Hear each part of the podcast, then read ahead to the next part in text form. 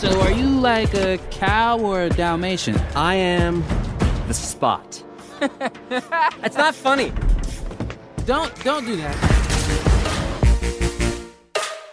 Ihr hört Katz, den kritischen Filmpodcast, heute mit Luis Derfert, Hey. Alexander Matzkeit Hallo. und wir alle sind Spider-Man. Manchmal ist der Onkel schon gestorben, bei den anderen lebt er noch. Auf jeden Fall vereint uns die große Verantwortung, über den laut Letterboxd besten Film aller Zeiten, Across the Spider-Verse, zu sprechen. Ich bin äh, Peter Parker. Hi. Schön, dass ihr beide da seid. Ähm, Alex, ich glaube, wir haben noch nie bei Katz miteinander äh, gepodcastet, nur mal in deinem ähm, eigenen Podcast im Lexpod miteinander äh, gesprochen. Es freut mich sehr, dass es jetzt so spät, obwohl wir schon so lange voneinander wissen. Na, vor allem, dazu weil ich ja das einzige Mitglied des Kulturindustrie-Podcasts bin, das noch nie bei Katz zu Gast war. Na, jedes Jahr äh, lade ich eine Person davon ein. genau, und dann, äh, genau, das müsst ihr aufstocken, damit, äh, damit jedes Jahr wie so ein neuer Spider-Man noch jemand dazukommen kann. Wie ist es eigentlich bei dir ähm, mit Spider-Man, wenn ich dir jetzt sagen würde, hier ist die radioaktive Spinne, ähm, mit großer Macht kommt große Verantwortung, du könntest jetzt auch mit dazugehören zu diesen ganzen Leuten, die wir hier in diesem Film sehen. Würdest du das machen oder lieber sagen, nee, komm, ich hab schon. Och, ich habe immer ein bisschen Lust auf Abenteuer. Ich glaube, dass ähm, der Versuchung könnte ich wahrscheinlich nicht widerstehen, das auszuprobieren. Ja, Luis, äh, schön, dass du auch wieder da bist. Wir haben auch schon öfter äh, gesprochen. Du arbeitest beim Film in Babelsberg. Kannst du verraten, was du gerade machst oder ist das geheim? Ähm, ich mache gerade was eigenes. Ja. Ich bin frisch raus aus. Der Mühle, Ich glaube, dass es offiziell ist. Nee, es gab einen Nachdreh für den Hunger Games Film. Da wurden wir alle nochmal rekrutiert und waren kurz in den verschiedenen Distrikten. Da habe ich ja eigentlich letztes Jahr dran gearbeitet. Und der kommt jetzt im Winter raus. Und genau, jetzt habe ich mir den Sommer für eigene Kreativität und eigene Projekte genommen. Das kann ich natürlich noch nicht verraten, weil es das noch nicht gibt. Ja. Und wenn jetzt eins dieser Projekte Spider-Man werden wäre, würdest du sagen, ja, bin ich dabei? Oder nee, gar, ganz schlecht, gerade gar keine Zeit dafür.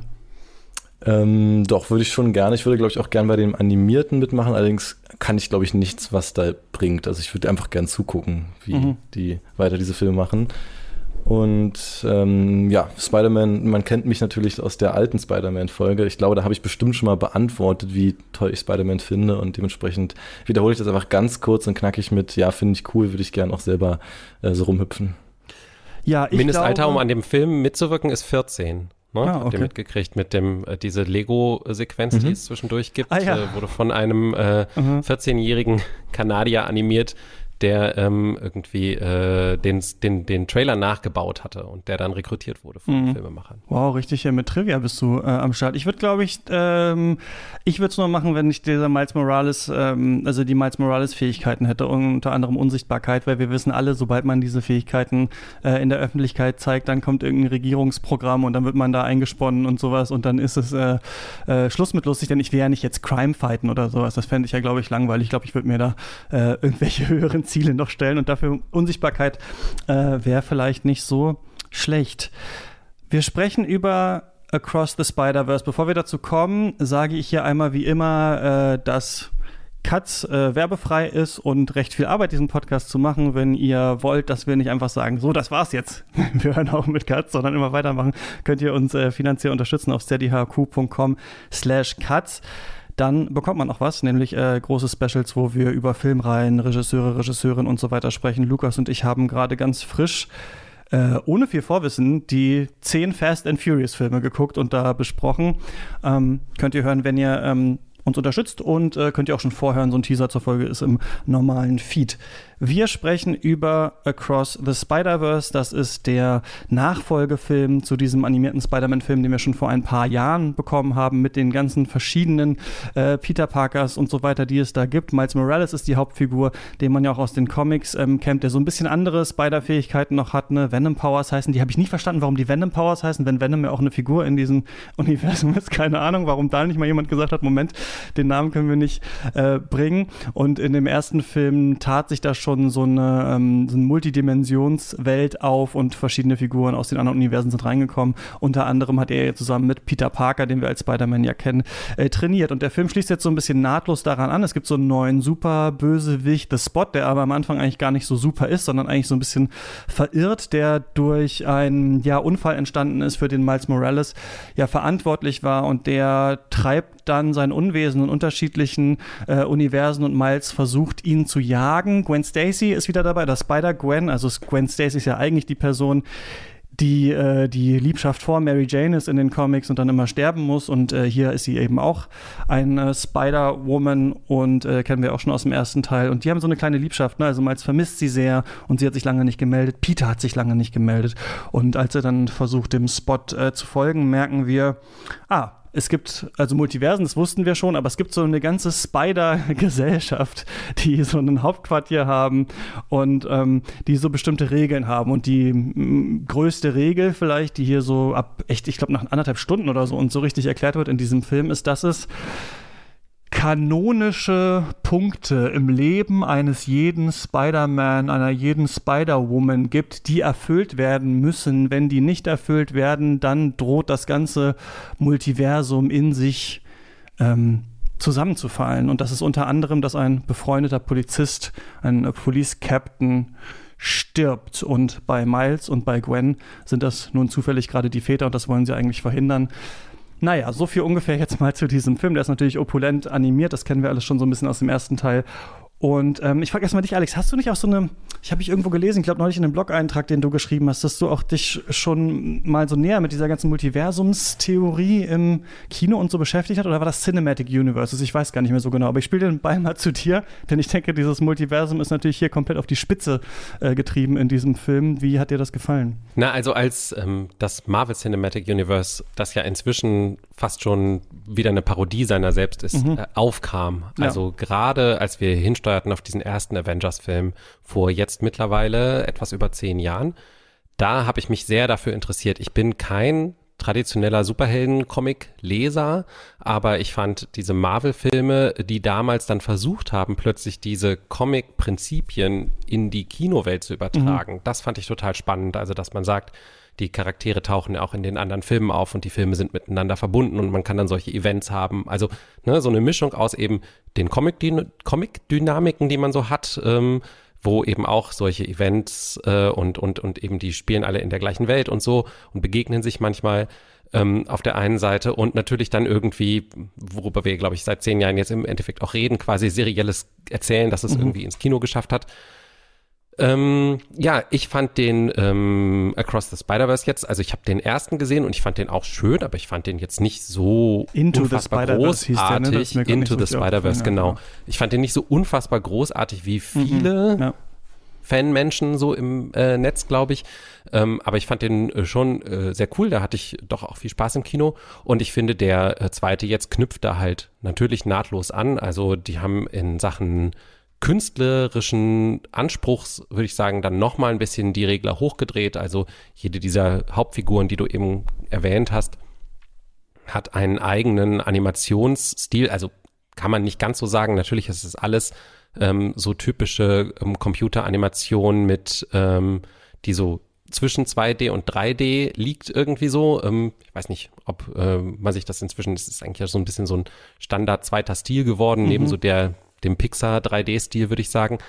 Und ähm, aber, äh, aber ganz klare künstlerische Stile, die diese Welten auch voneinander so ein bisschen trennen. Und ähm, da gibt es wirklich sehr viele, sehr schöne Bilder auch zu sehen während des Films. Und ähm, es ist eine unterhaltsame Geschichte. Ähm, die Figuren sind gut gezeichnet, finde ich, und ähm, die emotionalen Beats landen auch alle irgendwie. Aber ähm, ich habe mich am Ende trotzdem ganz schrecklich verraten gefühlt, weil ich nicht wusste, dass, ähm, dass das nur der erste von zwei Sequel-Teilen Ah. ist. Und ähm, da ähm, dass dann halt am Ende, ähm, als man gerade das Gefühl hat, so jetzt, wie wollen sie das jetzt noch in zehn Minuten schaffen, diese Geschichte zu Ende zu bringen? Ach so, ja. Stimmt, okay. Mhm. Und, ähm, und die, tatsächlich ist die größte Erinnerung, die ich damit verknüpfe, ähm, ähm, wahrscheinlich Matrix Reloaded.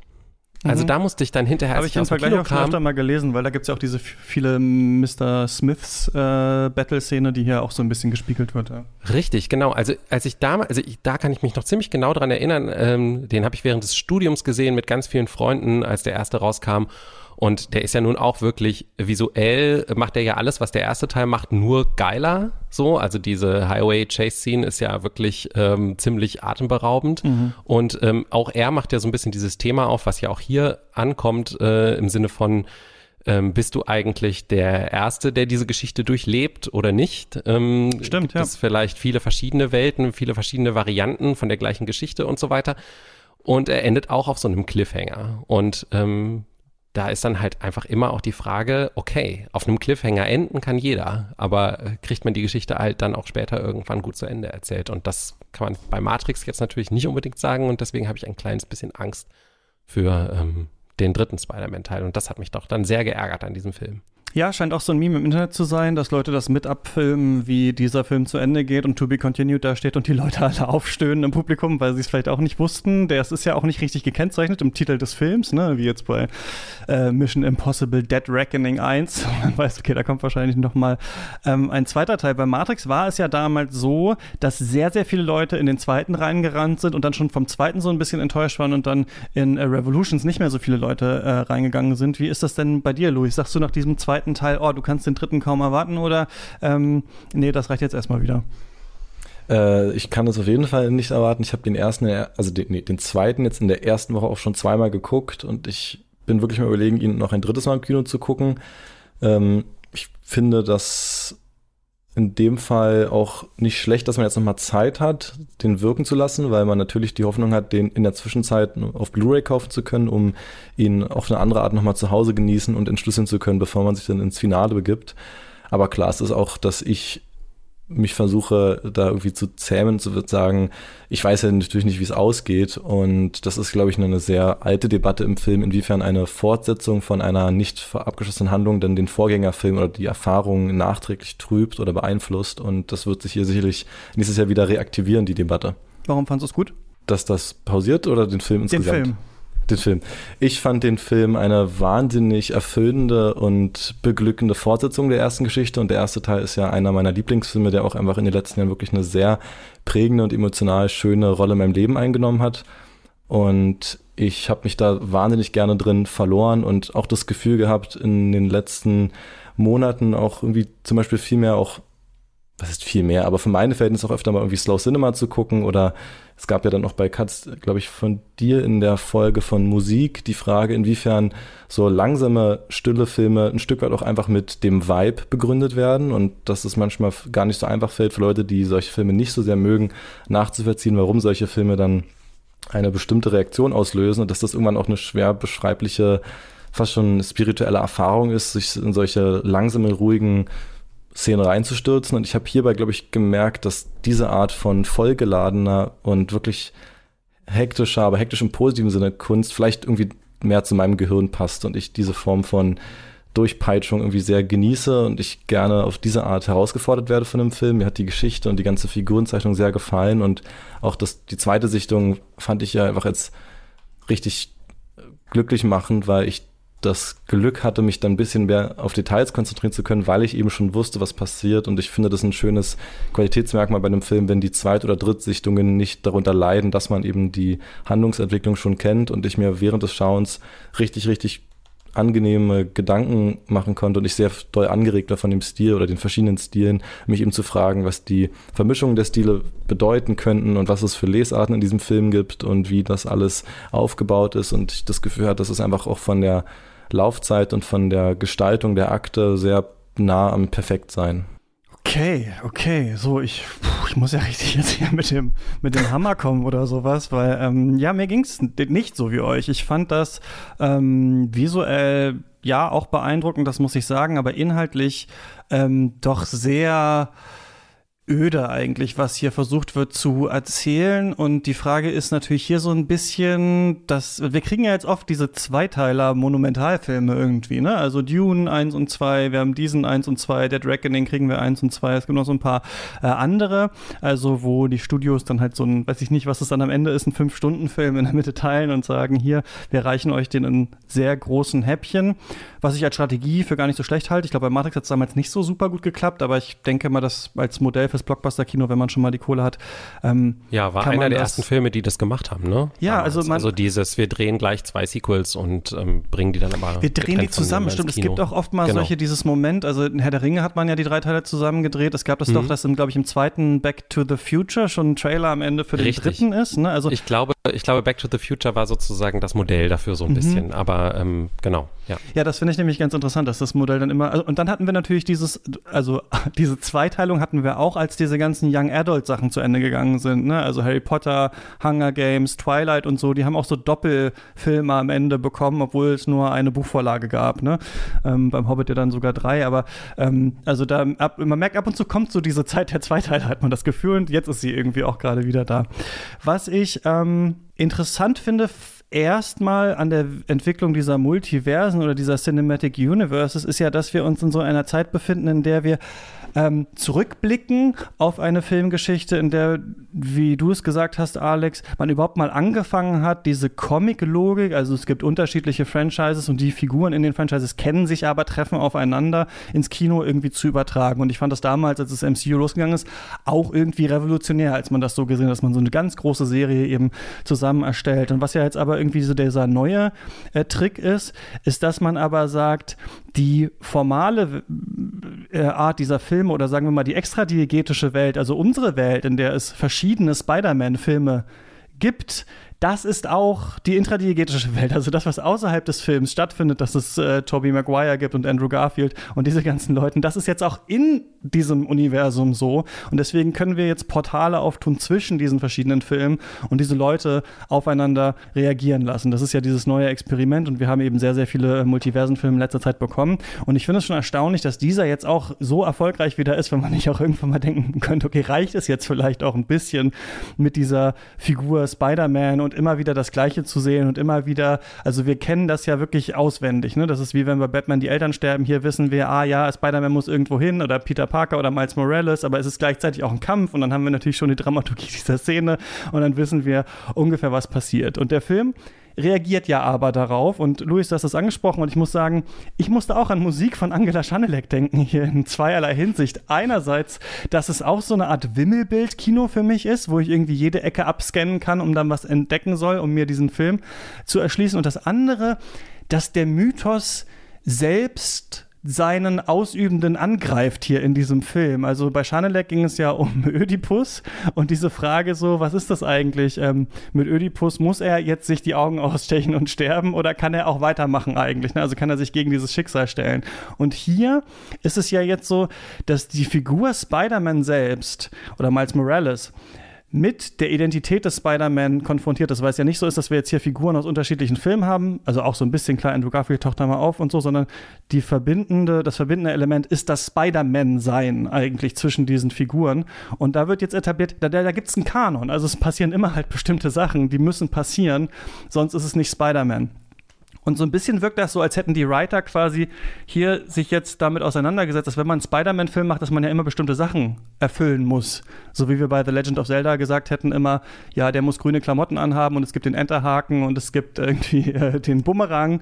Und dann hat Nintendo gesagt, wir machen Breath of the Wild weg damit.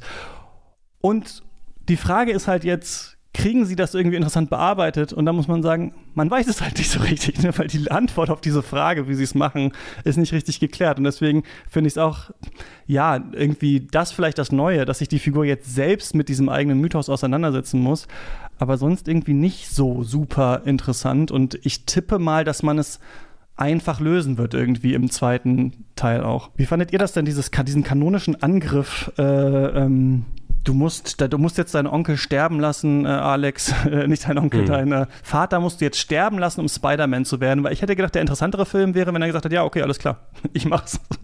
Also ich finde zwei Aspekte daran interessant. Das eine ist, wenn wir nochmal ähm, im Vergleich gucken aufs MCU, wo, glaube ich, ich nicht alleine bin, damit äh, zu finden, dass diese Filme so ein bisschen schal geworden sind, jetzt so nach, ähm, weiß ich nicht, 30 Filmen oder mehr als 30 Filmen und 10 Jahren.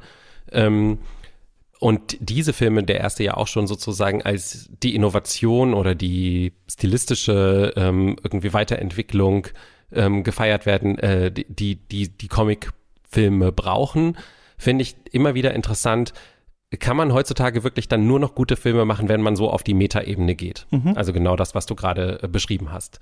Ähm, die Diskussion äh, wird sich sicherlich auch ähm, entzünden. Also ich meine, das sind Phil Lord und Chris Miller, ne? Die haben den Lego-Movie gemacht. Das ist auch ein Film, der äh, nur die auf der Metaebene ja auch funktioniert. gemacht. Ach, krass, ja. Und ähm, wir werden sicherlich die gleiche Diskussion auch dieses Jahr wieder führen, wenn es um den Barbie-Film geht.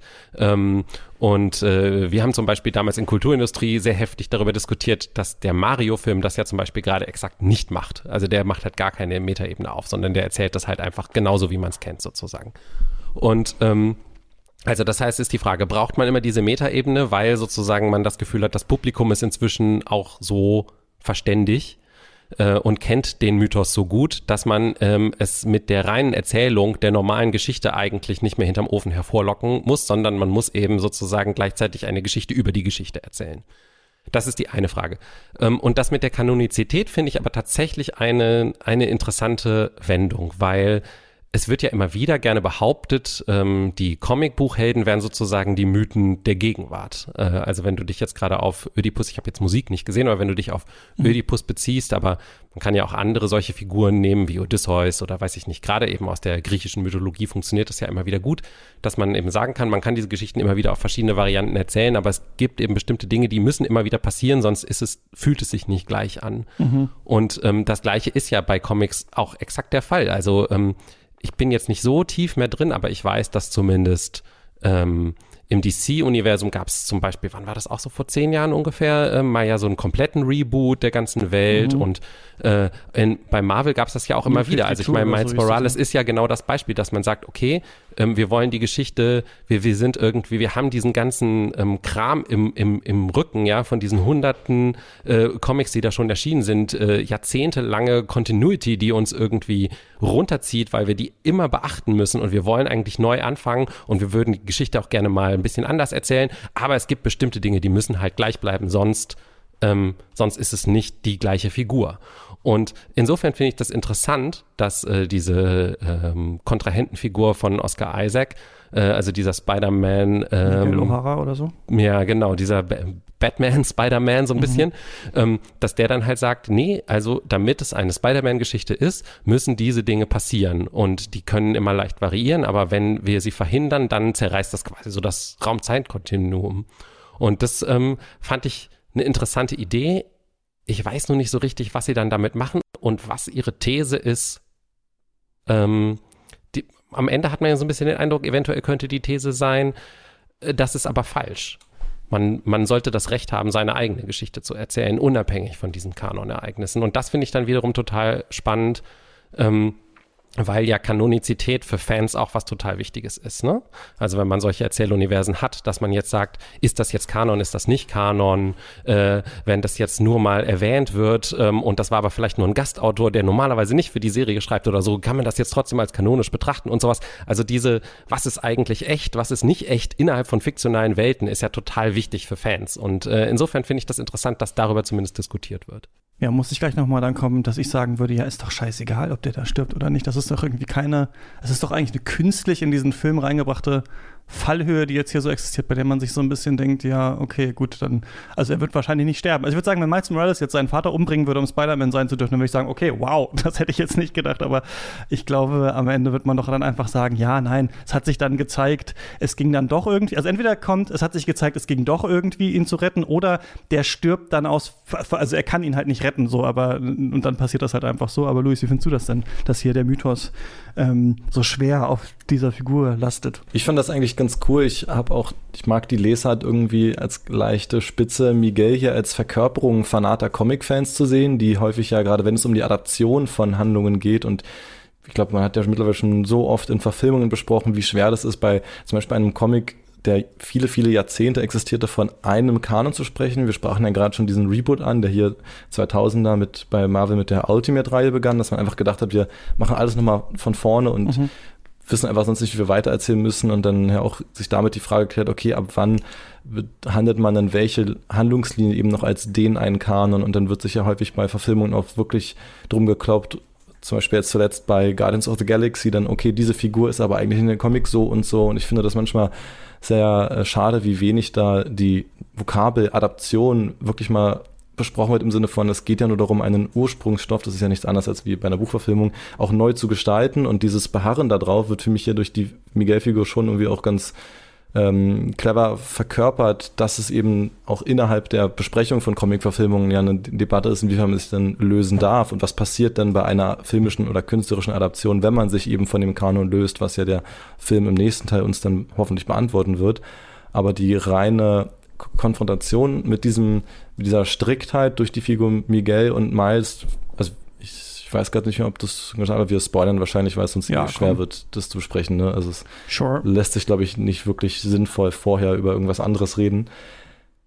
Das heißt, dieser Fakt, dass Miles auch abseits dieses dieses Kanons eine Anomalie darstellt und zwangsweise diesen Konflikt austragen muss, er also gar keine Alternative hat, sich dem zu stellen, finde ich irgendwie ziemlich elegant gelöst, weil es so ein Ultimatum aufstellt für diese Frage, ob man sich daran jetzt halten muss oder nicht.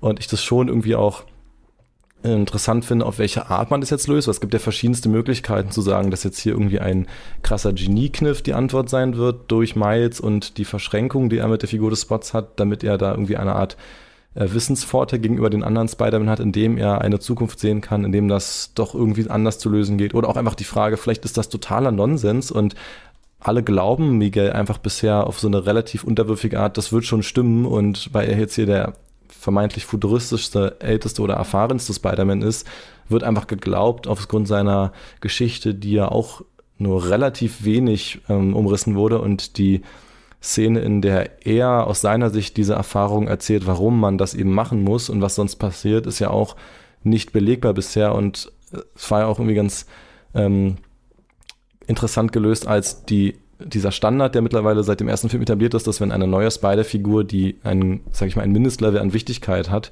eingeführt wird, dass immer dieses, diese Montage kommt, es wird ein Stapel gezeigt, wo ein neues Comic-Heft draufgeworfen wird und mhm. dann kommt die neue Figur mit dem Cover und dann wird aus der Ich-Perspektive kurz die eigene Geschichte erzählt. Die Figuren, die auch alle immer wieder humoristisch betonen, dass sie natürlich um die Ähnlichkeiten wissen und immer wieder sagen, ich bin der einzig wahre Spider-Man und als das bei Miguels Figur passiert, unterbricht er diese Narration und enthält oder nicht enthält, wie sagt man, ähm, hält uns fern von dieser Umschreibung, damit wir seine Vorgeschichte eigentlich nach wie vor nicht kennen. Und die Frage ist eben auch, was ist da vielleicht die wahre Intention? Und das gleicht sich ja sehr stark mit der Intention, die Kingpin im ersten Teil hatte, dass er ja auch dieses Multiversum nutzen wollte, um eine alternative Welt irgendwie auf eine Form des Glückes zu berauben oder auszunutzen, dass man zwischenmenschliche Beziehungen zwischen den Universen irgendwie austauschen könnte. Und der Kingpin ja versucht hat, eine Familie aus einem anderen Universums oder einer anderen Zeitlinie in sein Leben zu holen, damit er etwas wiederherstellen kann, was er nicht haben konnte. Und das ist ja das Gleiche, was Miguel versucht hat.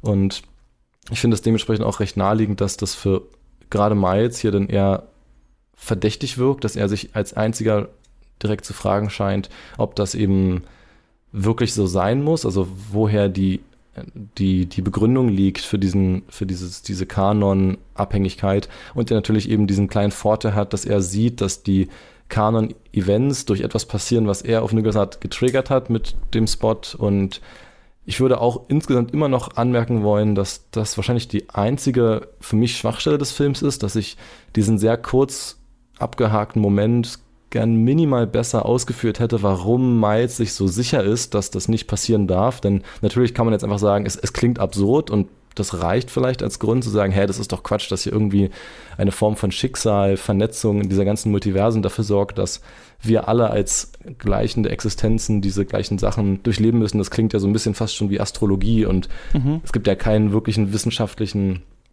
äh, kein Fundament in, dieser, in diesem Film, warum das wirklich so sein muss. Also man kann jetzt sagen, das reicht eigentlich schon, dass Leute da skeptisch werden und sagen, das ist Quatsch. Aber ich hätte wie trotzdem gern, weil eben ja viele andere Figuren, die auch zumindest einige von sehr intelligent gezeichnet werden, dem ja irgendwie mehr Glauben scheinen, hätte ich gerne noch etwas mehr Begründung bekommen, warum Miles da so extrem gegen ist, denn den Fakt, dass er selber eine Anomalie darstellt und dementsprechend noch nicht mal seine eigene Existenzberechtigung ähm, in diesem Spinnen, ich vergessen, wie die, die Namen, geben dem ja so einen Namen, diesem, ja okay, nenn es einfach Spider-Verse, diesem Spider-Verse ja nicht mal dann Existenzberichtigung hat, dass das natürlich nochmal ein höheres Motiv ist, das zu bekämpfen, diesen Kanon. Das kommt ja erst später und er ist ja da bereits überzeugt, dagegen anzugehen. Und das hätte ich gern ein bisschen besser ausgeführt gesehen, vielleicht auch in seinen Gedanken, wie er da sich das selbst zurechtlegt. Aber grundsätzlich finde ich das eine ziemlich interessante Art, diesen, dieses Meta, diese Meta-Einbeziehung innerhalb der Handlung zu kommentieren. Ich finde Kanonizität auch noch ein interessantes Werkzeug für Suspense. Wenn man also die gleiche Geschichte immer wieder erzählt und ähm, die ZuschauerInnen schon wissen, bestimmte Dinge müssen passieren, aber sie wissen halt nicht, wie sie passieren dann, ähm, das ist ja eine Art sozusagen, wenn man die Leute mit der Geschichte nicht mehr überraschen kann, weil man sie immer wieder remaked und äh, die Leute ungefähr schon wissen, ähm, was passiert, dann kann man sie halt eigentlich nur noch damit bei der Stange halten, dass man ihnen äh, sagt, ah, aber diesmal ist es ein kleines bisschen anders. Ähm, weil eben äh, es ist nicht der Onkel, sondern es ist der Vater, der stirbt oder sowas in die Richtung. Ne? Und ähm, insofern finde ich das schon auch interessant, darauf zu gehen und, und damit ja auch eben diese Metakritik ähm, sozusagen in die Geschichte zu bringen. Aber müsste man dafür nicht wirklich eine neue Geschichte erzählen? Weil ich habe das Gefühl, man hat doch eigentlich nur zwei Vokabeln hier in diesem ja, Film. Man hat klar. entweder den Humor, jeder Spider-Man, den wir gezeigt werden, ist einfach ein Idiot, ob der jetzt in der, irgendwo ernsthaft war oder weiß ich nicht. Alle sind so Futter für dumme Gags. Ah ja, ich bin hier der aus Indien, ich bin ein bisschen blöd, ich bin hier, es gibt doch diesen Ben, irgendwas mit diesen, den fand ich als Kind immer so cool mit diesen Hand. Äh, ben Riley. Ben Riley, genau, so der hier so auch so ein bisschen übersteuert und natürlich der tragische ist. So jeder, der eingeführt wird, der auf dem Pferd ist, irgendwie so ein bisschen ein Gag. Und das andere, was wir dann immer haben, wenn wir nicht voll im Gag-Mode sind, dann sind wir im Mega-Familientragik-Modus. Also dann habe ich meine Tochter von, oder habe ich in einer anderen Dimension, lebte sie noch und da mein Vater stirbt gleich, mein Onkel stirbt gleich, alle sterben gleich. Also wir haben diese zwei Sachen, die natürlich auch typische Spider-Man sind. Wir haben ja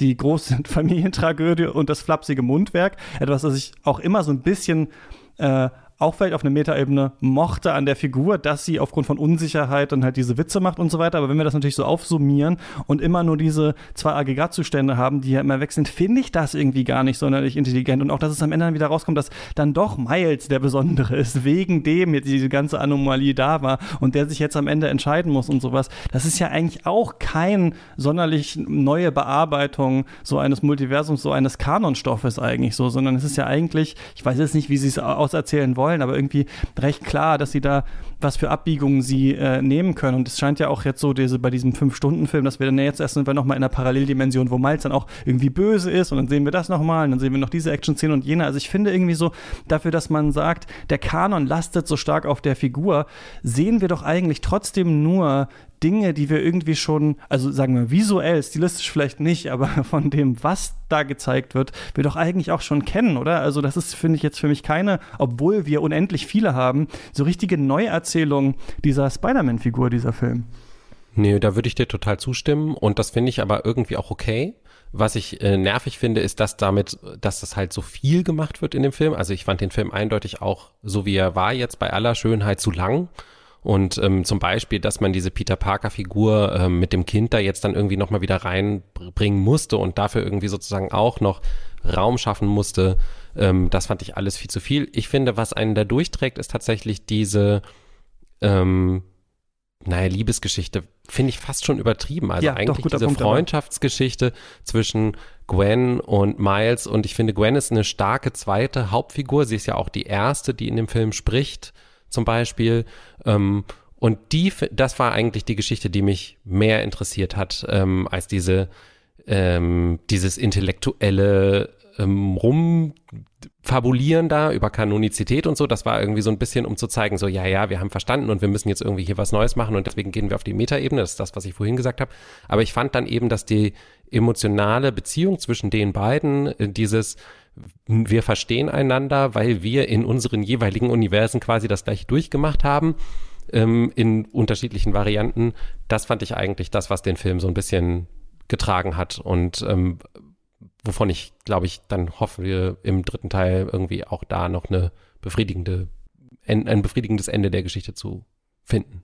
Das fand ich auch gut. Jetzt, wo du es sagst, ich wollte nämlich, glaube ich, auch in meinem Redebeitrag gerade dahin und habe das dann aber wieder vergessen, dass es ja auch noch diese Ebene gibt. Und das war was, ich finde fast, also wenn man sagt, weiß ich nicht, James Camerons Titanic ist eigentlich auch einfach nur ein Film über so einen Sommerflirt, der dann halt irgendwie mit so der äh, visuellen Bombast auseinandergerissen wird. Ist das auch fast so ein Film über, finde ich, so Liebe in Zeiten des Internets oder sowas? Also er ist ja so überfrachtet und es gibt so viele Figuren und zwischendurch auch so viele Unsicherheiten bei Miles, wenn er dann in dieser Spider Society sind, alle kennen Gwen und keine Ahnung was, er hat sie so lange nicht gesehen und äh, äh, ihr so hinterhergeschmachtet. Das fand ich eigentlich auch das Interessanteste an dem Film, dass es tatsächlich auch ein irgendwie so Teenie-Liebesfilm ist, wobei in dem Film ja auch schon angelegt ist, dass diese Beziehung wahrscheinlich nicht klappen wird.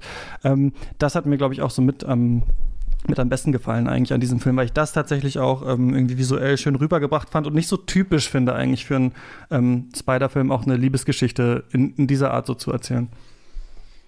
Ich würde gerne nochmal zurück zu dem Punkt, dass du meinst, dass das für dich irgendwie enttäuschend war, dass es irgendwie darauf hinauslief, dass Miles dann irgendwie doch nur der Auserwählte war, was ich finde, kann, was man hier gut in Frage stellen kann, denn je nachdem, welche philosophische, deterministisch betrachtende Herangehensweise man hier an das Thema Schicksal hat, ist er ja nur aus Versehen Spider-Man geworden, weil eine andere Inkarnation von ihm das eigentlich werden sollen. Da gibt es die Introduct äh, Intro-Szene von The Spot, in der man in diesem schwarz-weißen Zeichnungsstil sieht, dass die eigentliche Spinne aus der Welt 42 im, im Klassenraum, oder zumindest sieht es sehr nach einem Klassenraum aus, wo der ähm, 42er Miles Morales mit Redlocks zu sehen ist und es wirkt so, als ob sie schon auf ihn zuläuft. Also damit wird für mich klar, dass eigentlich der 42er Miles Morales der Spider-Man hätte werden sollen mhm. und der Miles aus unserer Welt eigentlich ein normaler Junge hätte bleiben sollen und diese dieses, dieses Zufallsereignis ihn aber dann in dem Fall natürlich zwingt. Und jetzt ist natürlich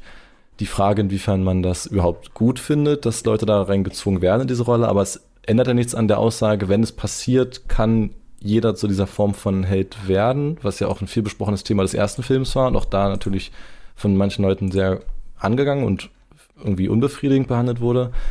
Und er jetzt dementsprechend beweisen kann, dass das irgendwie egal ist, wie hinter, also wie, warum das passiert ist. Andererseits kann man natürlich jetzt auch kontern, zu sagen, ja, aber auch das war ja irgendwie dann trotzdem vorbestimmt, weil nichts, was nicht vorbestimmt ist, passiert auch. Und das war auch Schicksal, dass dieses aus Versehen Verwechslung passiert. Das würde natürlich wieder mein Argument jetzt entkräften. Das ist ja, finde ich, einfach eine Glaubensfrage, wie man an dieses Thema herangeht. Und es wird sicherlich im dritten Teil thematisiert und dann vielleicht ja auch die Lesart des zweiten Films nachträglich beeinflussen, wenn man das zulässt. Aber ich finde, dass das in dem Fall für mich bisher eher eine entsprechend, also einer Argumentation zulässt, die ich am Anfang angerissen habe. Und diese Liebesgeschichte würde ich auch gerne noch kommentieren, dass mir die sehr gut gefallen hat und ich deswegen gerade die Länge des Films sehr schätze. Man kann ja kurz mal Trivia droppen. Es ist tatsächlich der längste US-amerikanische Animationsfilm aller Zeiten, das mhm. doch ein Genre ist oder ein Format, was bisher deutlich kürzer ähm, gestrickt wurde. Und ich bei der allerersten Sichtung auch irgendwann ein bisschen perplex war, wie lange wir uns in diesen alltäglichen, fast schon Tagebuchartig aufgebauten Teenager-Momenten befunden. Und ich zum Ende des Films aber gemerkt habe, wie ich das gebraucht habe, um halt A, mich nochmal stärker in die Identität dieser Figuren reinzudenken. Und mir, ich habe jetzt vor zwei Wochen, bevor der zweite rauskam, glaube ich, zum sechsten Mal den ersten Teil geguckt und da ist mir nochmal aufgefallen, wie stark dort überhaupt das Vorhandensein einer Identität ist, was bei vielen anderen oder fast allen Comicfiguren aus der Neuzeit eigentlich gar nicht vorhanden ist, dass ich jetzt gar nicht wüsste, was keine Ahnung, Chris Hemsworths Adaption von Thor überhaupt für ein, für ein, für eine, also ein, für, ein, für ein Leben hat, für einen Charakter hat, für eine Identität. Und wir Miles eben vor allem über seine Hobbys kennenlernen, seinen Musikgeschmack, seine Art mit Freunden abzuhängen und irgendwie die persönlichen Probleme und Gefühle für mich dort viel, viel glaubwürdiger und besser geschrieben präsentiert wurde, was jetzt im zweiten Film nochmal klarer wurde, weil hier die Rolle oder die, die Doppelrolle bereits angenommen wurde, aber es dennoch eben eine, eine Veränderung im Leben ist, die einfach kein Glück zulässt. Und diese Unvereinbarkeit von mehreren Dingen, die ja häufig durch diesen,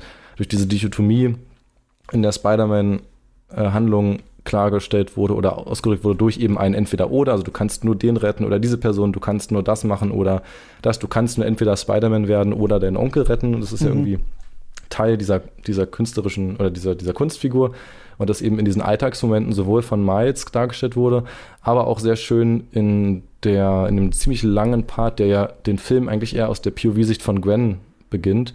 Und da fand ich es halt wirklich schön, wenn ich jetzt zu der ins Detail renne, unterbrecht mich gern einfach, aber wo ich beim zweiten Mal wahnsinnig viel Freude hatte, das zu vergleichen, wie diese unterschiedlichen Stile eben nicht nur einfach, sie sehen halt cool aus und wir haben hier ganz viele verschiedene Stile, die vermischt werden, sind, sondern eben auch uns ganz viel über die Weltsicht und die Verkörperung von diesen beiden Figuren, nämlich äh, Miles und Gwen darstellen, dass dieser, diese Form des ähm, Dot-Printings oder klassischen granularen Matrixdruck, der mhm. die, den Style von Miles Welt verkörpert, für mich ganz klar ein Zeichen dafür ist, dass die dass die, die Suche dieses Stils ein bisschen die Summe der einzelnen Zusammensetzungen ist und eine Form von ganz viele einzelne Punkte ergeben eben eine Identität oder beziehungsweise eine Identität wird runtergebrochen in ganz viele verschiedene Punkte und die einzelnen Bestandteile und eine Art von Aufschlüsselung der Kongruenz und was am Ende das ist, was eben die Punkte werden ja immer durch eine Form von Kontur oder Form eingerahmt und das, was innerhalb dieser Form eben stattfindet, muss irgendwas entsprechen und die Suche dieser Entsprechung ist eben das Leitmotiv von Miles Welt, wohingegen Gwens Welt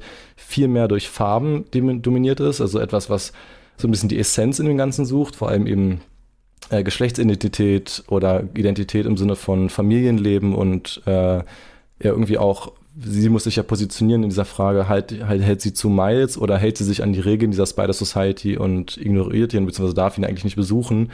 Und da für mich das Geschlecht als Thema auch eine ganz, ganz schön verarbeitete Form ist, dass, also sicherlich kann man jetzt sagen, es ist auch nur so ein bisschen Virtue Signaling, aber in ihrem Zimmer hängt ja auch eine Flagge äh, Protect Trans Kids und dieser bekannten Farben, nämlich dieses Light Blue und Pink und Weiß, ja, aber ganz viel in dem Kostüm, also die Farben, die die Transgender-Flagge ähm, darstellen, ganz viel im Kostüm von Gwen und der, dieser pastellartigen Aquarellwelt von Gwen steckt.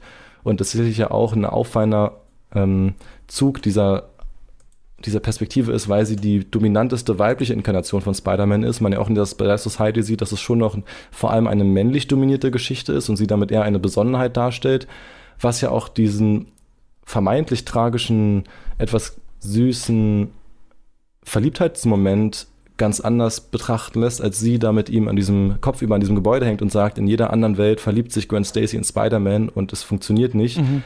Wo mhm. irgendwie das gef gefühlt mhm. vergessen wird, dass sie ja in dem Fall nicht Gwen Stacy darstellt, sondern eigentlicher Spider-Man und das vielleicht eine Form von neue Herangehensweise an ihr Liebesglück ermöglicht, weil sie aber selber so in diesem Geschlechtermodell gefangen ist, denkt sie sich selbst trotzdem als Gwen Stacy, weil das halt so klar verteilt ist, dass die erste Liebe von Spider-Man sterben muss. Und ihre ist ja eigentlich auch schon gestorben und dadurch ist sie so gefangen auch in diesem Denkmuster. Und die Szenen, die in Gwens Welt spielen, ja auch davon dominiert sind, dass sie extrem in ihrer subjektiven Darstellung beeinflusst sind, dass wir zum Beispiel diesen Moment haben, wenn sie ihren Vater umarmt, kurz bevor die beide dann gleichzeitig auf die Vulture-Jagd gehen, sich durch die Umarmung das komplette Umfeld aus diesem Zimmer von blau zu rosa färbt und das Ganze eben auf so eine sehr fluide Art, weil sich die Farbe wirklich verändert, als ob dort jemand mit einem Tuschepinsel drauf tappt und auch den Moment, als sie dann die Maske herunterzieht und sich ihrem Vater das erste Mal als Spider-Woman ähm, entblößt, klingt jetzt irgendwie komisch,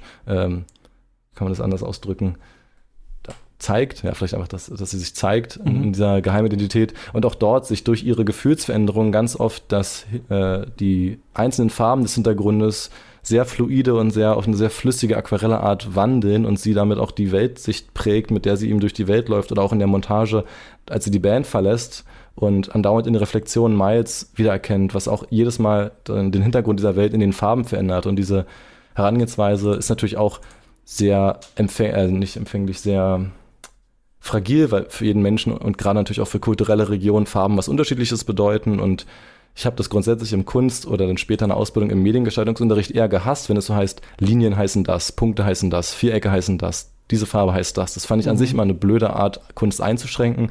Aber dieses Konzept, mit dem das hier, finde ich, sehr durchdacht durchgezogen wird, hat mir in dem Fall als eine sehr schlüssige Art gefallen, eben diese Identitäten oder diese beiden möglichen Inkarnationen von Spider-Man neu zu lesen. Und dazu kommt dann eben der Kontrast von Miguel, der hingegen durch ganz, ganz klare Kanten, abgrenzende Linien, äh, sehr viele technische Skizzen, also ganz vielen Frames von seiner, seinem Aufkommen sieht man häufig noch so Notizen oder mhm. eben Vektorpfeile oder Hinweise, wie gewisse Kreise und Rundungen noch so ein bisschen stets am Optimieren, stets am Verbessern, so auf eine sehr tüftelige, technizistische Art dargestellt werden und das ja auch sehr gut darstellt, wofür er als Figur dasteht und eben keine Überschreitungen zulässt, weil bei ihm alles so hart abgeschnitten und auch ein bisschen übers Ziel hinausgeschossen ist, dass zum Beispiel an seinen Schultern oder seinen Klauen die Linien nicht einfach zur Schulter runterführen, sondern dann ein bisschen noch immer an den Seiten drüber hinausschießen und diese Übermotiviertheit damit auch irgendwie, finde ich, sehr gut dargestellt wird in der Figur. Und diese Art der Codierung erlaubt ihnen dann ja am Ende sogar so einen ganz interessanten äh, Plot-Twist, also mit diesem Plot-Twist dann zu arbeiten, der ja ähm, auch eine Variation ist von etwas, was man bestimmt schon öfter gesehen hat, dass man, ne, man wird irgendwo hingelotst oder und man glaubt, man ist am gleichen Ort, weil der Film einem mhm. das suggeriert, aber sich dann äh, plötzlich sozusagen ähm, durch den Schnitt dann im Endeffekt ergibt, nein, man ist gar nicht am gleichen Ort und man ist halt nicht nur nicht im gleichen Haus oder so, wie man das normalerweise in einem Realfilm vielleicht hätte, sondern sie sind halt in unterschiedlichen Varianten der, der Welt äh, im Spider-Universum und Miles ist gar nicht in der Welt, in der er dachte, dass er ist. Und ähm, mir ist das, äh, ich bin für sowas nicht so unbedingt immer so, ähm, äh, ähm, ich, ich, achte auf sowas immer nicht so gut, aber äh, ich glaube, wenn man darauf achtet, äh, du, du, wirst das sicherlich bei deiner Zweitsichtung dann gesehen haben, Luis, dass dann die Welt auch sozusagen auch nicht schon die richtigen Stil-Clues hat mhm. sozusagen, um, um zu verraten, dass er da eben in einer Welt gelandet ist, wo der Prowler noch am Leben ist und eben nicht äh, besiegt worden ist, wie in Miles eigener Welt. Genau, das sieht man ziemlich schön daran, dass die definierenden Farben des Prowlers ja grün und violett sind, die eben dann zum Beispiel den Himmel und viele, viele andere Möbel definieren oder das Outfit, was er bei der Vater seines Vaters, als der befördert wird oder so, anhat, ähm, exakt das gleiche Outfit ist, was er am Ende so schnell drüber zieht, als er im Zimmer da reinspringt. Dieser, dieser Hoodie mit der, mit diesem, ich weiß nicht, ob es ein Downmantel ist oder eben so ein sehr aufgepusterter Hip-Hop orientierter Mantel, der in dem Fall aber nicht blau-rot angehaucht ist, sondern eben grün-violett und auch zum Beispiel die Augenfarben seiner Mutter statt, äh, also umgewandelt werden in, in eine grüne Farbe und das eben zeigt, dass in dem Fall die Prowler die dominierende Figur der Welt geworden ist und mhm. da gibt es wirklich überall ganz, ganz viele schöne Anspielungen, wie dieser Stil oder diese identitätsbeeinflussenden, denn man darf nicht vergessen, dass die Figuren auch permanent sich gegenseitig beeinflussen, je nachdem, in welcher Welt sie sind, dass das ja auch die eigene Identität irgendwie prägt oder, oder beeinflusst, ja auch immer wieder für die andere, also für die normale Welt gilt und eben, weiß ich nicht, wie eben dort gewisse Sachen dargestellt werden. Und ja, ich war, war auch beeindruckt. Ich habe jetzt auch schon Reviews gefunden, wo große Comic-Fans gesagt haben, sie waren fast schon überrascht, dass das als Twist verkauft wurde, weil sie meinen, ja, man sieht doch da in diesem einen Moment ganz kurz bei dem Computer, da blitzt doch die Zahl 42 auf, also wusste man noch, er geht es in die Welt 42 auch so. Also sicherlich, vielleicht kann es einfach Zufall sein, weil man muss sich ja im Zweifel also ich hatte zumindest auch die man so ein, guckt. so ein merkwürdiges Gefühl zumindest, dass irgendwas stimmt nicht. Hm. So, also das, das, das schafft das auf jeden Fall. So genau, das, das, das Miles-Thema wird auch aufgebrochen und eben definiert durch diese so sägenden Synthesizer, die wir im ersten Teil vor allem durch den Prowler verkörpert haben, die zum Teil jetzt Miguel übernimmt, was ja erneut so ein bisschen natürlich uns auch sehr manipuliert darin, wie wir jetzt Miguel sehen sollen. Aber ich glaube, da macht der Film keinen Hehl raus, dass da, dass er jetzt nicht im Raum steht, dass er vielleicht doch eigentlich ganz nett ist. Aber diese, diese konstante Suche nach der eigenen Identität und der Zusammensetzung ja auch in dem Thema von Miles hier richtig schön verkörpert, dass wir da immer so einen Oktavsprung haben in dem, in dem äh, Thema von Daniel Pemberton, was dann häufig so eine None runtergeht, also weiter zurückgeht, als er eigentlich versucht hat vorzuschreiten und dann sich langsam wow. über die über die äh, über die musikalischen Schritte von von der Primo oder Sekunde immer so rantastet an das an das heroische Thema, was dann im ersten Teil natürlich am Ende so eine schöne so eine schöne heroische Katharsis wirkte, als er dann Kingpin besiegt hat und die Handlung des ersten Films abgeschlossen war. Und es wird aber hier bisschen aufgebrochen, weil es nicht so einen klaren, wir wollen von da nach da System folgt, sondern eher der, der Score immer wieder abweicht in potenzielle andere äh, Arten, wie dieses Thema weitergehen kann, was eben zeigt, dass sich die Art, wie eben ein Held mit einer, einem klaren Kanon folgt, auch eben abweichen kann. Und vielleicht die Frage ist, vielleicht muss man eben einem anderen Motiv folgen, einem anderen, einem anderen Weg gehen. Und ähm, das fand ich eben gerade in dieser Schlusssequenz, die ich nicht beim ersten Mal sofort erkannt habe, weil ich nicht zufällig auf den Computer geguckt habe, wo eben Welt 42 stand. Ja, gut. Aber klar, es gibt, es gibt, es ergibt natürlich irgendwie Sinn, wenn man sich fragt, wie, wie sollte das sonst passieren? Und ich finde es aber persönlich auch schön, sich da eher bewusst ähm, in die Irre führen zu lassen, weil ich beim Gucken merke, ich, ich suche immer nach sowas nicht so aktiv und ich, ich mag das auch irgendwie auf diese Art ist ja auch nur eine Form von Manipulation, beeinflusst mhm. zu werden vom Film und mich da leiten zu lassen, um eben auch diese gelungene Montage irgendwie zu genießen und nicht irgendwie nach Fehlern oder Entschlüsselungen zu suchen, bevor sie mir offiziell präsentiert werden. Und auch da natürlich wieder die Frage, inwiefern das jetzt Schicksal ist mit dieser 42 und mit diesem, dass er dahin musste und, oder ob das wirklich dann der Zufall ist, wie man sich jetzt da philosophisch streiten kann. Da gibt es ja auch ganz viele Anspielungen, dass zum Beispiel dieses Basketball-Jersey, was er trägt, auch immer die Nummer 42 hat als er im ersten Teil von diesem Haus springt und seinen ersten Sprung äh, misslingt, weil er stolpert, landet er neben den zwei abgerissenen Hausnummern, die auch die Zahl 42 ergeben, als äh, er diesen, in dieser Szene im ersten Teil zeigt, ist er ja über so eine Art ähm, Schullotterie. Ich weiß nicht so viel über das amerikanische Schulsystem, aber vielleicht ist das so ein Ding, dass man sich da irgendwie bewerben muss auf so Elite-Plätze. drinne in dem im, im, im Recap Analyzed Video, wo wir jeden Frame besprechen. Ich glaube, gleich müssen wir weiter. Okay, Luis, sorry. ich finde es gut, dass du die Musik auch nochmal erwähnt hast. Die hätte ich sonst auf jeden Fall auch noch ähm, vorgebracht. Die fand ich nämlich auch in beiden Teilen sehr gut, auch hier wieder. Ähm, ich finde aber trotzdem, dass diese ganze Kunstfertigkeit, egal ob jetzt auf der Animationsebene, auf der Musikebene, ne, alles, was man jetzt hinterher sagen, wo man hinterher sich tot analysieren kann und sagen kann, ja, aber schaut mal, was die da alles schon gemacht haben und ist das nicht ganz toll und so. Das ähm, kann trotzdem bedeuten, dass das Ganze bei einem im Bauch irgendwie landet wie so ein Klumpen Brei halt. Ich fand, es war jetzt irgendwo halt dazwischen. Ich wollte noch mal eine Sache kurz hier reinbringen. Äh, und dann müssen wir so langsam Richtung Ende kommen, aber können noch ein bisschen was auf jeden Fall erzählen zu diesem Film. Und zwar, ich glaube, du hast kurz die Philosophie angesprochen. Ich fand nochmal interessant, ich habe nochmal so rumgeguckt, Philosophie, Geschichte, Multiversen, wie ist das denn doch mal eigentlich alles gewesen? Und was mir aufgefallen war, war nochmal diese Beantwortung der ähm, Theodizee-Frage von Gottfried Wilhelm Leibniz. Also diese Zitat, das wir ja wahrscheinlich irgendwie alle kennen, wir leben in der äh, besten aller möglichen Welten.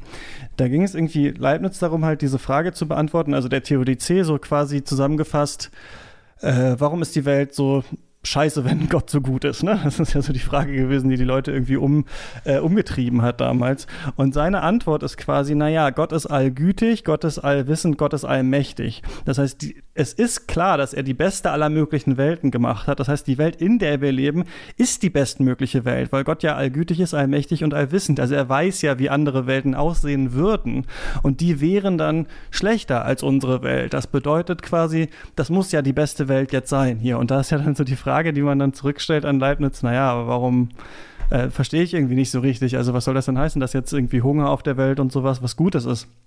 Und dann würde Leibniz wahrscheinlich sowas sagen wie so, naja, das ist ja die, da es die beste Welt ist, wären die anderen Welten schlechter. Wisst ihr so ein bisschen, ah, da, auch der Zirkelschluss zu Matrix, diese Rede von, von Agent Smith am Ende von Matrix 1, wo er sagt, wir haben den Menschen die perfekte Welt gegeben, aber dann haben sie das, haben sie das Programm Ja. nicht angenommen, so ungefähr. Und es ist doch auch seit 2016 spätestens eigentlich auch so ein Meme, ähm, Ja. glaube ich, basierend auf dieser Community-Folge, dass wir irgendwie in der schlechtesten Timeline leben, äh, umgekehrt. Also es ist halt auch so ein Nerd-Ding, über das sich generell gerne Gedanken gemacht wird. Ne? Genau, und so ein bisschen hängt ja so ein utilitaristisches Argument da drin, das so ein bisschen so sagt, naja, das ist dann, also es ist jetzt das, die paar schlechte Sachen müssen wir in Kauf nehmen, um am Ende trotzdem äh, bei der bestmöglichen Welt rauszukommen. Und ich fand ganz interessant, dass dieses Leibniz-Argument eigentlich hier in dem Film so ein bisschen ist. Also hier ist es ja nicht die Uncle Ben-Frage, sondern die dein befreundeter Police-Captain-Frage, die sich dieser Film jetzt hier äh, zum Inhalt genommen hat, wo genau das gesagt wird. Naja, so das, diesen Tod musst du sterben, denn nur durch die Trauer äh, und die Tragik kannst du dann am Ende irgendwie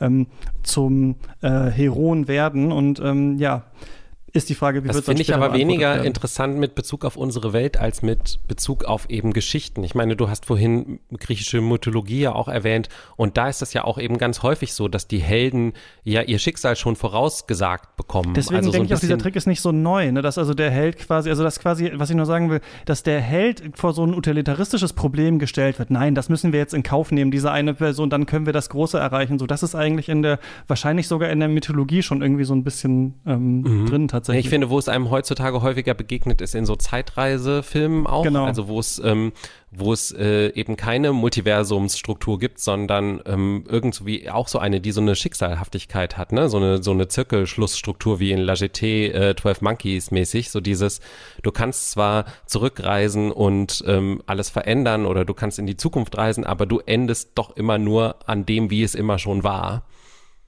Und ähm, das ist ja auch das eben, was in der Mythologie, dann kriegt der Held äh, von irgendwie dem Orakel oder so vorhergesagt, du wirst, dir wird das und das passieren und er bemüht sich die ganze Zeit, dass es nicht passiert und sagt, naja, aber wenn ich, ähm, keine Ahnung, wenn ich mir, äh, wenn ich auswandere, dann ähm, kann mir das ja gar nicht passieren, oder, da kann ich ja nicht meinen Vater töten und dann tötet er am Ende seinen Vater, ohne zu wissen, dass es sein Vater ist oder irgendwie sowas, ne? Das ist ja eigentlich so ein ganz, ganz klassisches Motiv und das finde ich schon interessant, das auf diese Comicwelt zu übertragen. Aber das Interessante ist jetzt gut, dass du es sagst, weil, weil du den Zeitreisefilm jetzt anbringst. Und ich würde sagen, in gewissem Sinne ist der Multiversumsfilm eigentlich sehr ähnlich zum Zeitreisefilm, nämlich Ja, wenn es in den Multiversen, und nächste Woche sprechen wir ja leider, ich glaube, der wird schlimm über Flash, da ist es ja dann, glaube ich, wirklich so, dass ähm, der Flash da sich selbst auch wirklich trifft in diesen anderen Welten so, ne? Und dann ist natürlich der Multiversumsfilm ähnlich wie der Zeitreisefilm, weil eigentlich ja, wenn wir sagen, was ja auch in der Quantenphysik, so wie ich das verstehe, unter anderem ein Grund sein könnte, warum es Multiversen gibt, tatsächlich, dass es so, so bestimmte Messungen gibt und äh, wenn wir das jetzt als Entscheidung sehen würden, dann gibt es bestimmte Punkte, an denen entscheiden sich Menschen und für jede mögliche Entscheidung gibt es ein Multiversum und da sind dann, kann ich dann mich besuchen, wie ich keine Podcasts mache und wie ich Podcasts mache und so weiter und so fort. Ne? Da ist das ja dann äh, sehr ähnlich. Da könnte man auch sagen, ich reise zurück in der Zeit oder ich reise in ein anderes äh, Universum rein. Man könnte sich zurück in die Zukunft wahrscheinlich auch irgendwie als Multiversumsfilm äh, vorstellen, wenn man wollte, oder sowas wie Butterfly-Effekt oder so, so ein Film, ja. Aber hier ist ja eigentlich das andere, dass es nicht darum geht, dass wir nur Miles Morales sehen in den ganzen Welten, sondern dass, was ist die Spinne vielleicht, ich weiß ich nicht, was eigentlich der Inhalt, also was ist eigentlich das, was diese Universen zusammenhält? Das ist die die Identität des Mythos, ne? deswegen haben wir stimmt, eigentlich eine Kombination dieser beiden, dieser beiden Stoffe, ja. Das ist hier fast nicht mehr der, die Schlange, die sich selbst in den eigenen Schwanz beißt, sondern eigentlich die Schlange, die sich auffrisst und dann sich selbst wieder gebiert oder sowas. Also was wir hier so sehen, ich finde, hier wird so alles versucht einzugemeinden. Punkrock und Antikapitalismus und dies und das und alles ist halt ein Witz und so. Und ich weiß nicht, so ein bisschen sehe ich es einfach so als ein, ja, so ein Kinderfilm, der halt sehr, sehr viel da reinschmeißt, irgendwie so, der auch so einer TikTok-Logik fast folgt. In jeder Szene muss es irgendwie einen auditiven Reiz geben, einen visuellen Reiz, einen kleinen Witz und dann kommen wir in die nächste Szene und dann wird's ganz kurz, ganz traurig, aber dann wird's wieder ganz witzig und so und so ein Hin und Her und ich finde den, weiß ich nicht, irgendwie visuell und so ganz interessant anzusehen, aber natürlich geht's in dem Film halt null um dieses Thema, ne, um Antikapitalismus, um Corporate Culture oder sowas. Das wird kurz reingeschmissen, so wie auch Antikolonialismus. Das sind halt Gags und das kann man machen, aber es holt mich jetzt nicht hinterm Ofen hervor, glaube ich. Hm, kann ich nachvollziehen. The Spot, Ja, ich- vielleicht das noch kurz, fand ich nicht so schlecht. Also als äh, Bösewicht, der, weil ja dieses äh, Superheldenkino immer die Frage hat, wie sind die Bösewichte und sowas. Ich fand jemanden, der so unscheinbar ist und immer weiter in so einem, so ein bisschen wie dieses, wie dieses äh, Vieh bei äh, Chihiros Reise ins Zauberland, dass er dieses ganze Badhaus eigentlich so auffrisst. Das fand ich irgendwie gar nicht so schlecht hier gemacht, dass er so als Witzfigur anfängt und immer irgendwie ähm, äh, gefährlicher wird. Also interessant ist das natürlich auch, weil du auch sagst, ne, ähm, mit, äh, das ist kein antikapitalistischer Film. Interessant finde ich ja, dass dieses Spider-Man-Markenuniversum sich halt inzwischen auch, also auf absurdeste Weisen ausgewuchert hat. Also nicht nur, dass es diese ganzen Varianten ähm, gibt ähm, von der Figur, die wir jetzt die zum Teil wahrscheinlich jetzt für diesen Film erfunden wurden, aber die es halt ähm, zum Teil auch wirklich gibt, was weiß ich, eben Ja. die Lego-Variante und natürlich Spectacular ähm, Spider-Man habe ich erkannt. die drei großen aber ja irgendwie ähm, ähm, Peter Parker, Miles Morales, ähm, Spider-Gwen oder ähm, Ghost Spider oder wie immer sie dann jeweils heißt oder Spider-Woman. Gibt's ja auch nochmal verschiedene Varianten von. Und zum Beispiel ähm, für mein fünfjähriges Kind gibt es eine äh, Serie, die heißt äh, Spidey and His Amazing Friends. Und da sind Miles, Peter und Gwen in der gleichen Welt gemeinsam und bilden ein Spidey-Team und kämpfen da gegen die Bösewichte. Also da hat man das dann einfach zusammengeschmissen und dann hat man halt eine Identifikationsfigur äh, für jede ähm, Gruppe von Kindern, Mädchen, Jungen und ähm, Jungen, die nicht weiß sind. So. Die großen drei Gruppen, Ne? ja. Also, aber ne, so wirkt es dann halt, ne? Und, ähm, und da ist dann immer die Moral, dass sie halt gegen die Bösen gewinnen, weil die drei zusammenarbeiten und die Bösen halt immer nur an sich denken. Und das ähm, ist natürlich was, was man dann so Vorschulkindern gut ähm, vermitteln will. Aber das finde ich dann auch interessant sozusagen, dass diese Kommerzialisierung halt auch dann in, in diesen Fällen schon völlig absurde Blüten getr getrieben hat, wo dann das Multiversum nicht ähm, eben die Sachen nicht nebeneinander existieren, sondern man, man hat sie halt so als Assets, die man im Zweifelsfall auch zusammenschmeißen kann, um dann halt das perfekte Produkt für eine andere Zielgruppe zu verquirlen, sozusagen. Hm. Ja, das ist Und dass der Film sich jetzt dagegen positioniert als so ein, ja, wir haben das alles durchschaut und wir machen euch jetzt die Meta-Erzählung, das finde ich, ist halt generell nach wie vor äh, in den 2020ern eigentlich so der Cop-Out, äh, auf den sich dann irgendwie alle zurückziehen und den ich ähm, nach wie vor ähm, das kann, das ist dann immer im Moment irgendwie interessant, aber ich finde es dann so als, am Ende ist es halt doch wieder nur eine kapitalistische Strategie und das macht mich dann immer wieder doch sauer. Ja, das ist Das wie heißt so eine Cop-Out große nochmal? Äh, äh, äh, eine Ausflucht, äh, wie, wie, was ist, mir fällt Hm. gerade kein gutes Wort dafür ein. Wie nennt man das? Genau, Ja. ein, äh, wie man sich halt aus der Affäre zieht. So. Mhm. Okay.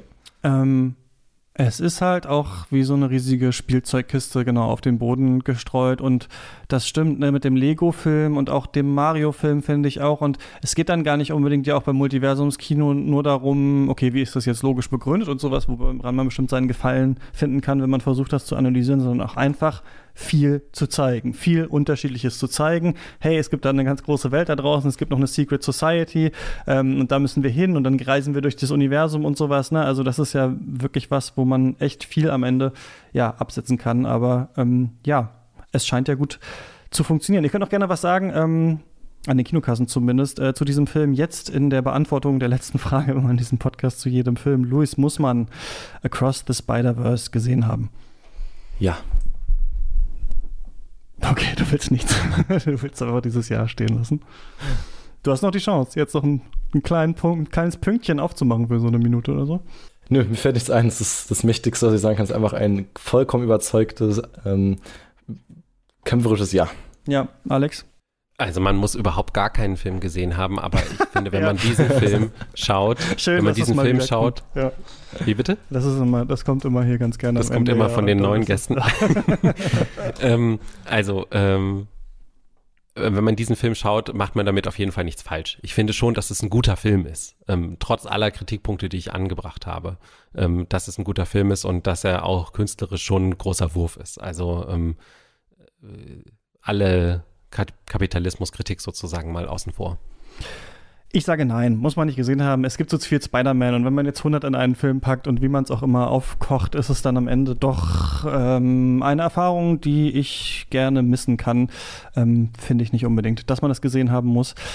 Auch wenn es wirklich ganz schön anzusehen war in Teilen, da stimme ich euch zu. Ähm, und es ja ist die konsequente Weiterdenkung. Ne? Du fängst quasi, die erste Dimension ist, du hast eine Geschichte. Die zweite Dimension ist, du hast mehrere Geschichten. Diese Geschichten begegnen sich. Ja, die nächste Dimension und die dritte ist Dimension ist dann, du hast Leben. von jeder Geschichte dann auch noch unendliche Permutationen und ja. die können sich alle begegnen. Und dann esse ich noch Spider-Man Orangen zum Frühstück und dann gehe ich abends noch in das Spider-Man-Restaurant und so. Ich war übrigens wirklich, wo war das denn? Warte mal, auf Sizilien. Fällt mir gerade ein. Waren auf Sizilien und wollten auf den Ätna, glaube ich, in diese Stadt in der Nähe vom Ätna. Wie ist das? Catania oder so? Egal, auf jeden Fall haben wir eine Airbnb gesucht und es gab wirklich für 10 Euro das Spider-Man Airbnb, wo alles Spider-Man-themed war. Also jedes Bett und jedes Poster und die Wand und so. Und wir haben kurz überlegt, ob wir, ich glaube, wenn ich mehr auf Instagram wäre, dann wäre ich da tatsächlich hingegangen oder ein Influencer oder sowas. Aber ja, Aber du hattest dann doch ein bisschen Sorge um deine geistige Stabilität. Ich dachte dann, äh, ja, nee, vielleicht nicht. Nachher beißt mich dann noch eine radioaktive Spinne. Gut, so viel dazu und ich bringe jetzt hier in diesen Podcast ein Segment zurück, ähm, was sich ein bisschen gewünscht wurde und zwar, dass wir am Ende nochmal so ein paar Empfehlungen rauslassen. Was haben wir sonst noch so gesehen? Gibt es irgendwas Gutes oder habt ihr ein tolles Projekt gemacht selber, was ihr hier nochmal empfehlen äh, wollt?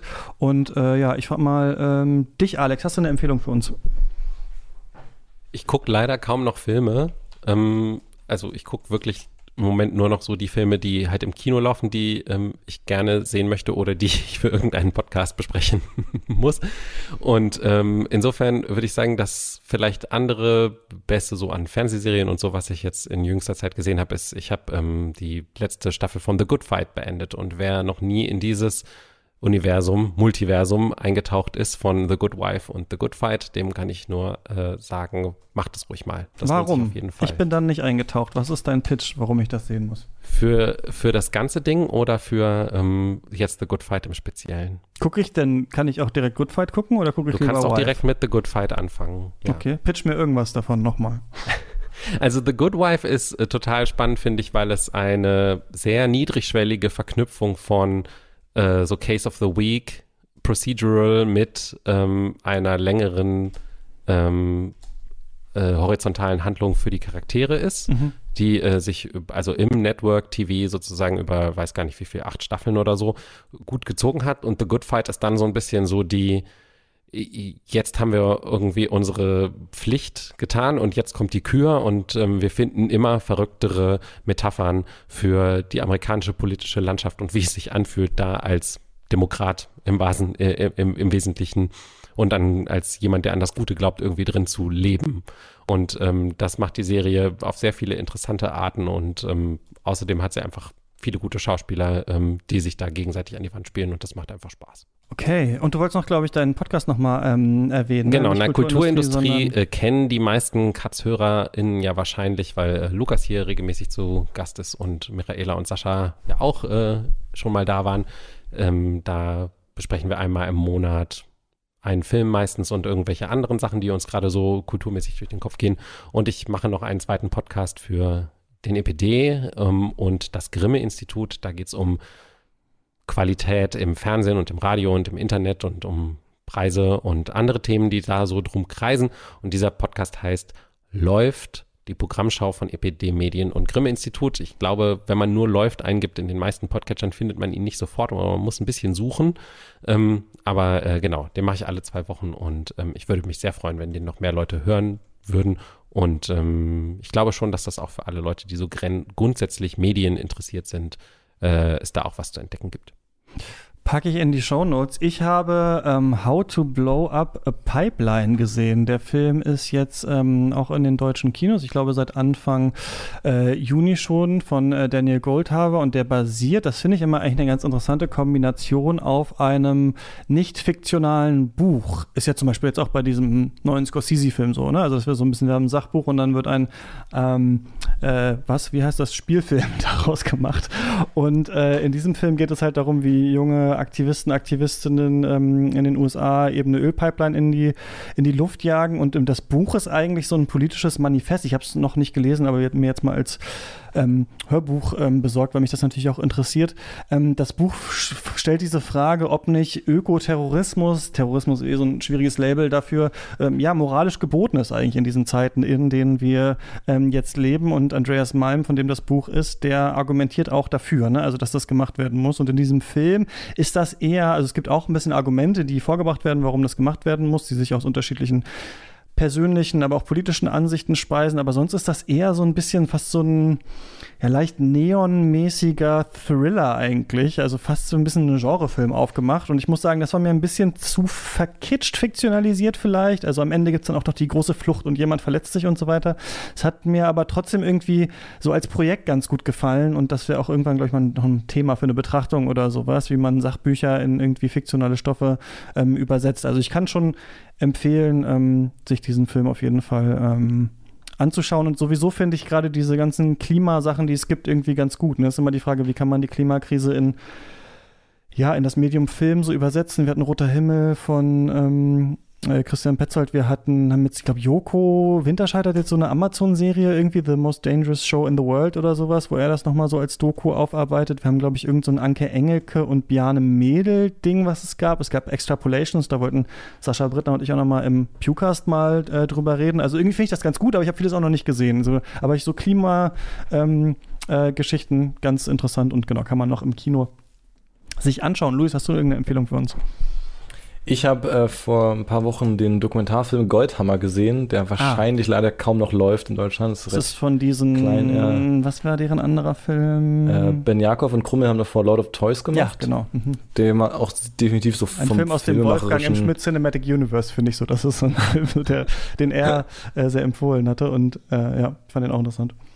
Und da kann man auf jeden Fall schon sagen, das ist eine, eine gewisse Art an Dokumentarfilm heranzugehen, die sich hier wieder bestätigt oder, oder ich will nicht sagen doppelt, weil das klingt so entwertend, aber ich glaube, wenn man Lord of the Toys mochte, ist das wahrscheinlich das beste Merkmal, das ich jetzt sagen kann. Der ist genauso gut und ich fand das einen erstaunlich äh, cleveren und, und unterhaltsamen Film, der eben einen deutschen jungen Mann begleitet, der aus dem ländlichen Raum kommt und so ein bisschen seine eigene, seinen eigenen Wunsch, er möchte einfach irgendwie eine schillernde Figur der Öffentlichkeit werden und dabei ganz viele verschiedene Wege ausprobiert und der Film sich parallel immer fragt, wie man überhaupt durch das Abfilmen eines Lebens oder eben Ausschnitte auf einer zweidimensionalen Filmfläche überhaupt eine Identität greifbar machen kann und greift aber auf sehr viel clevere filmische Mittel zurück und ist sehr gut gemacht.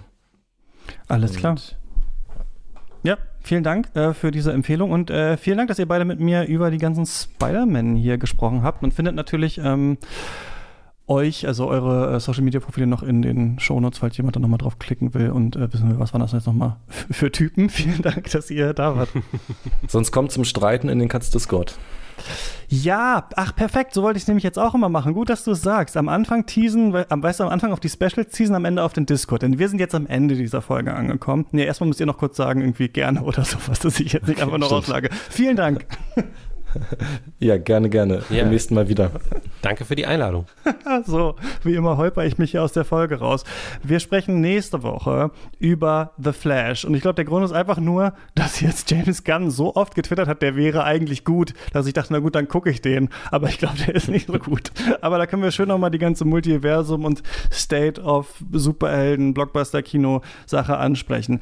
Wenn ihr mich oder Katz bis dahin vermisst, dann könnt ihr äh, in den Discord kommen. Da diskutieren wir jeden Tag über ähm, Filme und anderes und auch da kommt man rein, wenn man uns finanziell unterstützt. steadyhq.com slash katz ist die Adresse. Das war's von uns. Bis zum nächsten Mal. Viel Spaß im Kino und beim Stream. Ciao. Ciao. Ciao.